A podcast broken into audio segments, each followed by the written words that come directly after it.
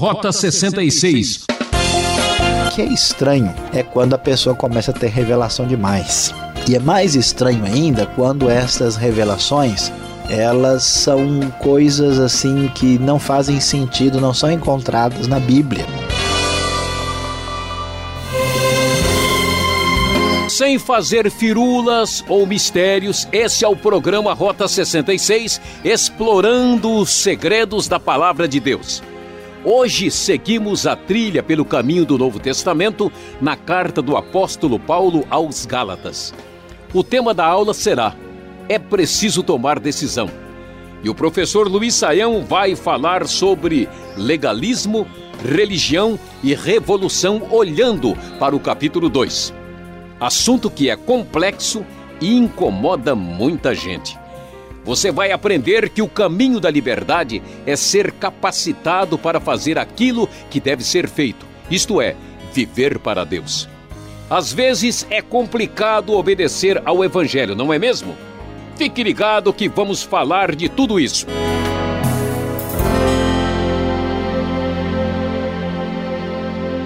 Como vimos, Paulo, no primeiro capítulo, insiste na sua autoridade apostólica, anunciando o verdadeiro Evangelho de Cristo. E no capítulo 2, na primeira parte do capítulo, Paulo prossegue reafirmando a sua autoridade apostólica e dando mais informações sobre a sua biografia cristã. E então ele nos diz, a partir do primeiro versículo, conforme a NVI, o seguinte: 14 anos depois, subi novamente a Jerusalém, dessa vez com Barnabé, levando também Tito comigo. Fui para lá por causa de uma revelação. E expus diante deles o evangelho que prego entre os gentios fazendo-o, porém, em particular aos que pareciam mais influentes, para não correr ou ter corrido inutilmente. Mas nem mesmo Tito, que estava comigo, foi obrigado a circuncidar-se, apesar de ser grego. Essa questão foi levantada porque alguns falsos irmãos infiltraram-se em nosso meio para espionar a liberdade que temos em Cristo Jesus e nos reduzir à escravidão. Não nos submetemos a eles nem por um instante para que a verdade do Evangelho permanecesse com vocês. Paulo anuncia aqui a sua vasta experiência cristã. Como nós podemos ver, Paulo já tem no mínimo 14 anos de convertido, segundo alguns, talvez já 17 anos na sua eh, experiência cristã, se somarmos os três anos que foram mencionados no capítulo de número 1. E aqui, então, ele diz: Olha, eu fui fazer tudo conforme a revelação que Deus me deu, e nós não aceitamos de jeito nenhum que um gentil fosse circuncidado, fosse obrigado a se tornar uh, judeu para ser aceito por Cristo. Isso seria uma espécie de escravidão a um legalismo totalmente desnecessário. E então, Paulo fala do seu conflito com esses líderes que eram os judaizantes e menciona como isso acontece a partir do verso 6, onde lemos: Quanto aos que pareciam influentes, o que eram então não faz diferença para mim.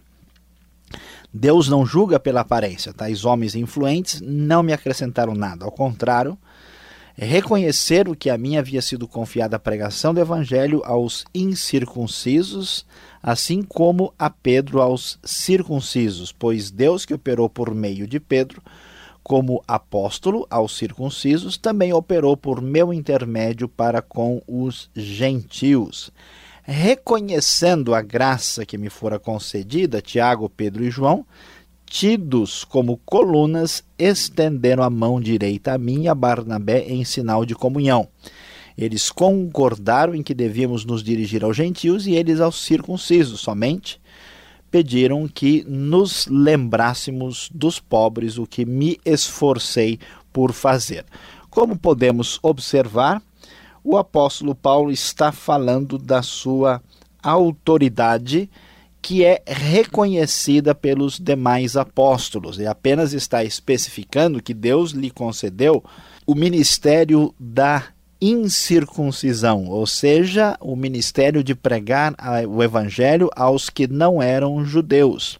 Não importa se pessoas, homens influentes, rejeitassem a sua postura, ele estava obedecendo a Deus e o seu ministério apostólico havia sido reconhecido pelos demais apóstolos, ele está demonstrando a sua credibilidade na igreja primitiva entre as pessoas corretamente reconhecidas.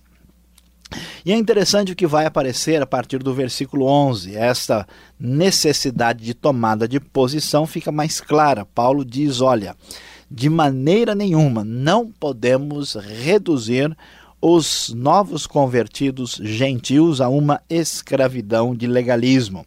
E então ele menciona um episódio interessante que, ao mesmo tempo, mostra a necessidade de tomada de posição, como também confirma sua autoridade. Veja versículo 11: Quando, porém, Pedro veio a Antioquia, enfrentei-o face a face por sua atitude condenável.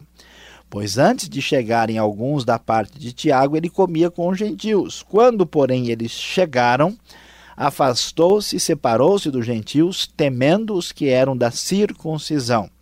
Os demais judeus também se uniram a ele nessa hipocrisia, de modo que até Barnabé se deixou levar. Quando vi que não estavam andando de acordo com a verdade do evangelho, declarei a Pedro diante de todos: Você é judeu mas vive como gentil e não como judeu. Portanto, como pode obrigar gentios a viverem como judeus? Veja só que coisa interessante. Paulo confirma sua autoridade apostólica pelo fato de ter tido condições de repreender e questionar a atitude do próprio apóstolo Pedro, que tem um ministério voltado para os judeus.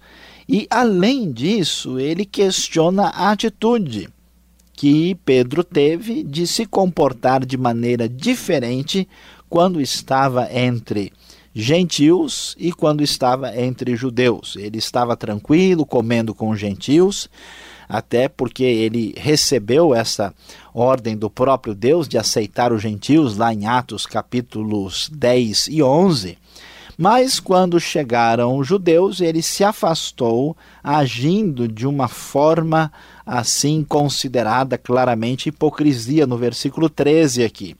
Então, Paulo deixa bem claro e diz: escuta, você mesmo, na sua vida prática, não é mais um judeu legalista, porque agora você está querendo obrigar os próprios gentios a viverem como judeus. Essa questão não pode ser é, entendida dessa forma. Paulo não abre mão quando é necessário tomar uma posição com respeito a um assunto sério. Muita gente é, talvez possa ser classificada como a turma do deixa disso. São pessoas que não têm nenhuma convicção, pessoas que estão envolvidas já nessa mentalidade pós-moderna, para quem, na verdade, certo, errado, doutrina, uh, ortodoxia, conhecimento da verdade são questões irrelevantes. O que vale é apenas estar bem com todo mundo. Não importa, importante que a pessoa seja sincera naquilo em que ela acredita.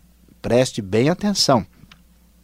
Não é este o ensino do Novo Testamento. Claro que nós devemos deixar num segundo plano questões secundárias, questões menos importantes, mas naquilo que é essencial, naquilo que é fundamental, naquilo que atinge o cerne, o centro do evangelho, não podemos abrir mão disso. Por isso, Paulo diz claramente, o versículo 16: Sabemos que ninguém é justificado pela prática da lei, mas mediante a fé em Jesus Cristo. Assim, também cremos em Cristo Jesus para sermos justificados pela fé em Cristo, não pela prática da lei, porque pela prática da lei ninguém será justificado. Era um absurdo exigir que aqueles gentios que acabaram de receber a salvação pela graça e pela fé em Cristo fossem levados à prática de um legalismo que terminaria destruindo a fé que tinham na salvação dada por Deus.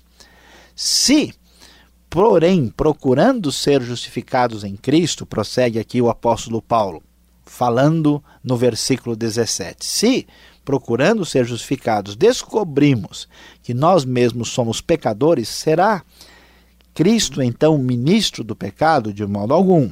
Se reconstruo que destruí, provo que sou transgressor, pois por meio da lei eu morri para a lei a fim de viver para Deus. Fui crucificado com Cristo, assim já não sou eu quem vive, mas Cristo vive em mim. A vida que agora vivo no corpo, vivo-a pela fé no Filho de Deus, que me amou e se entregou por mim. Não anulo a graça de Deus, pois se a justiça vem pela lei, Cristo morreu inutilmente.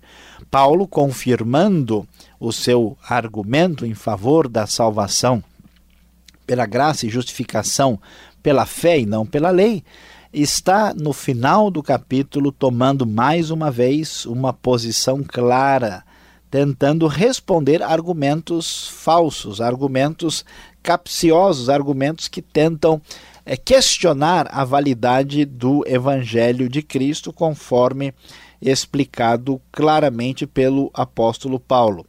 O argumento é o seguinte: se alguém procura ser justificado em Cristo, será que ele pode ser considerado então ah, de uma forma a levar Cristo a ser ministro do pecado, já que Cristo, vamos assim dizer, está passando a mão né, na cabeça, passando por cima da questão do pecado, não obrigando a pessoa a se conformar à lei? Se reconstruo que destruí, provo que sou transgressor. Paulo prossegue, pois por meio da lei eu morri para a lei a fim de viver para Deus. Paulo diz de maneira nenhuma, a ideia não é essa, a questão é outra. Eu agora em Cristo morri para a lei, porque eu fui crucificado com Cristo. Cristo cumpriu a lei plenamente, eu agora morri, me identifico com Cristo na minha salvação. Cristo vive em mim e agora eu vivo uma nova vida pela fé no Filho de Deus. Um argumento que se aproxima lá de Romanos, ah, conforme nós já estudamos aqui no Rota 66, que agora não posso mais ser alcançado pela lei, uma vez que eu morri para a própria lei desde que nasci em Cristo.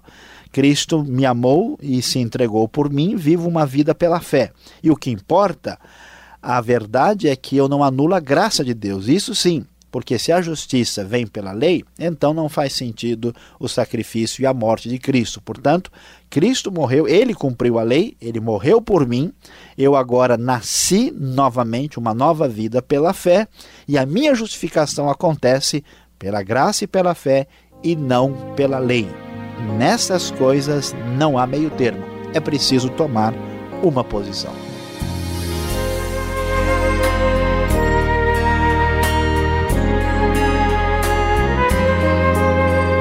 Rota 66, o caminho para entender o ensino teológico dos 66 livros da Bíblia. Essa é a nova série Gálatas capítulo 2, com o tema É preciso tomar decisão. Rota 66 tem produção e apresentação de Luiz Saião, redação e participação Alberto Veríssimo, na locução Beltrão. E essa é uma realização transmundial. Marque lá. Nosso endereço para contato é Caixa Postal 18.113, CEP 04626-970 São Paulo, capital. E-mail rota66 arroba transmundial.com.br. E fique agora com a segunda parte para tirar as dúvidas.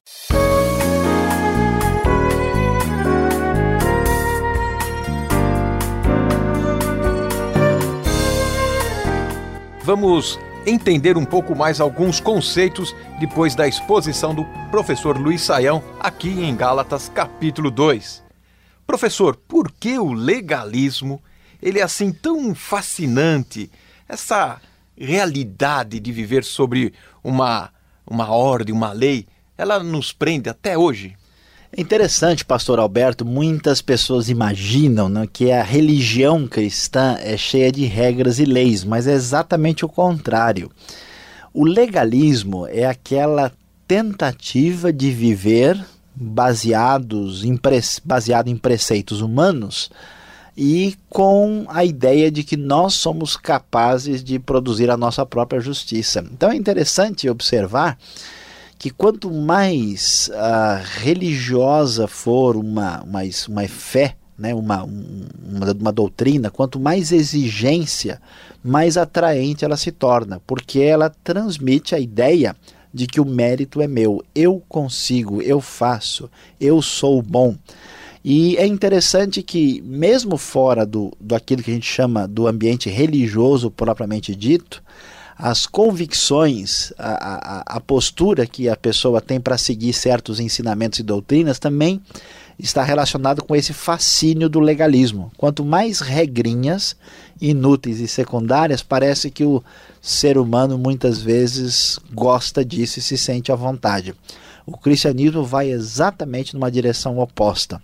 Então, quem imagina que ser cristão é seguir várias regrinhas não entendeu nada do cristianismo. O cristianismo é uma convicção de fazer o bem que surge de dentro para fora. O legalismo são imposições de fora para dentro que dão o mérito e o poder para o ser humano. Ótimo, legal. Gostei dessa resposta.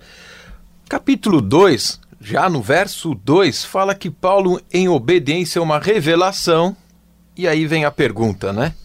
Como entender essa revelação? Já que hoje em dia tem muita gente falando, falando isso. Ah, eu tive uma revelação e né, Deus me mandou fazer isso, mandou fazer aquilo. É, é essa questão ela é bastante complexa. Nós vamos entender ah, que Paulo, quando fala de revelação, por exemplo, no capítulo 1, ele está falando da revelação da pessoa de Cristo, é ele na condição apostólica. Existe um sentido da palavra revelação, que é a revelação bíblica, por exemplo, a revelação de Cristo aos apóstolos, e isso ninguém tem mais, somente eles tiveram. Aqui, aparentemente, Paulo foi em obediência a uma revelação, é um direcionamento da parte de Deus.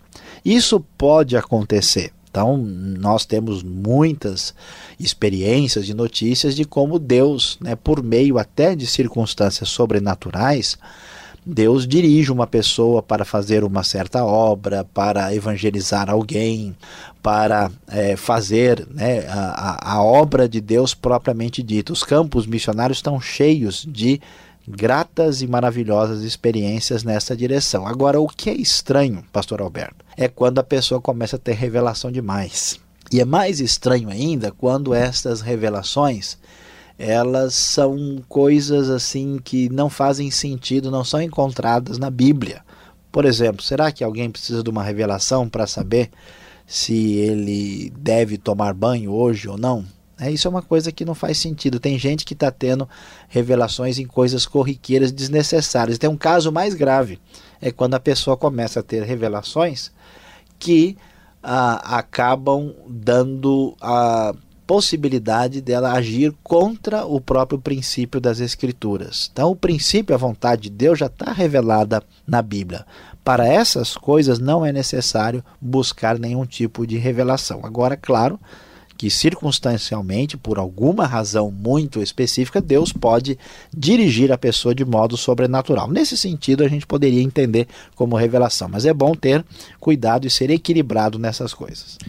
Muito bem. Agora, quando a gente chega no verso 11, verso 12, nós vamos encontrar Paulo, Pedro, aí meio que em atrito, né?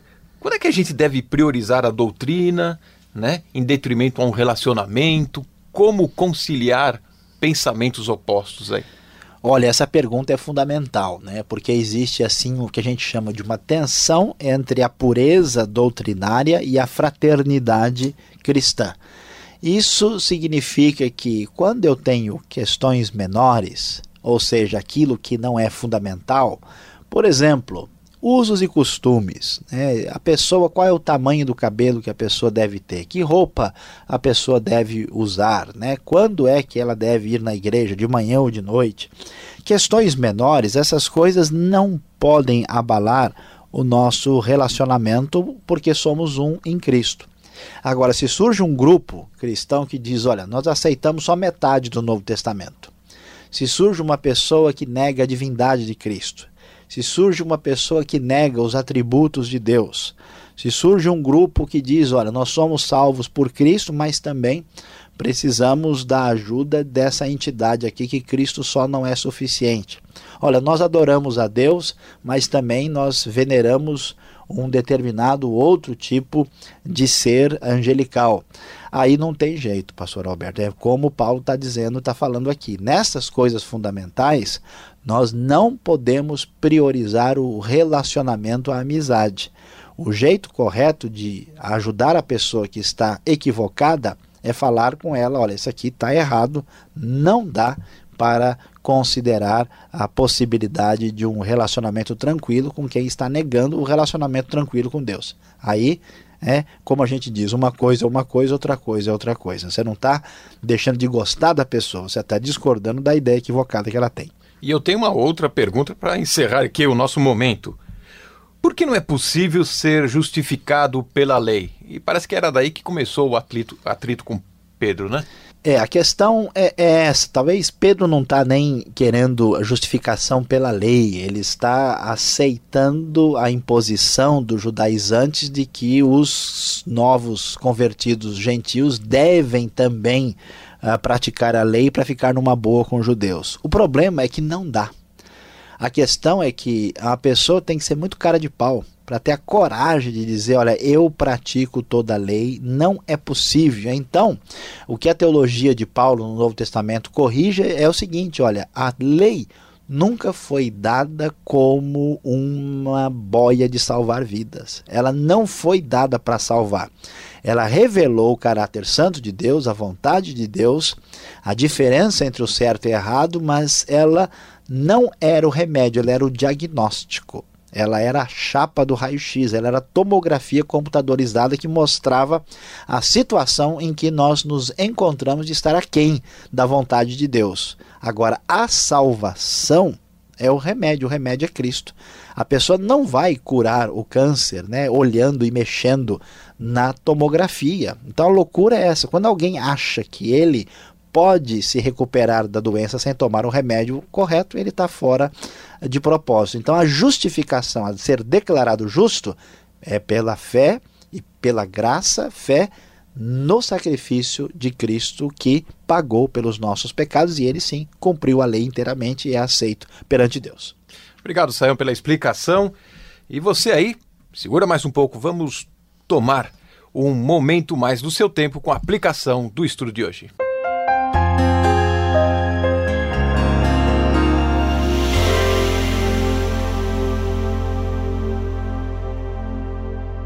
Depois de termos estudado o capítulo 2 do livro de Gálatas, quando falamos sobre é preciso tomar posição, chegou a hora de pensarmos na aplicação desse texto.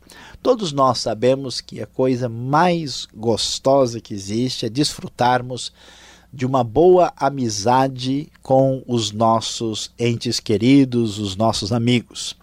Mas muitas vezes, naquela de querer fazer a política da boa vizinhança, naquela de querer estar bem com todo mundo, nós corremos o risco de comprometer a verdade. Muitas pessoas, por exemplo, veem o seu amigo ser destruído por práticas terríveis e erradas, mas prefere ficar numa boa. A verdade é a seguinte: chega de enrolação, tome a correta posição nas questões fundamentais, a melhor maneira de amar uma pessoa a quem a gente realmente quer bem não é ficar enrolando, é demonstrar a nossa posição pela verdade. Isso sim vai ser benéfico para outra pessoa. Não se esqueça, chega de enrolação, tome a correta posição. Isso é tudo por hoje. Rota 66 volta nesse mesmo horário e nessa sintonia, estudando Gálatas. E visite o site transmundial.com.br.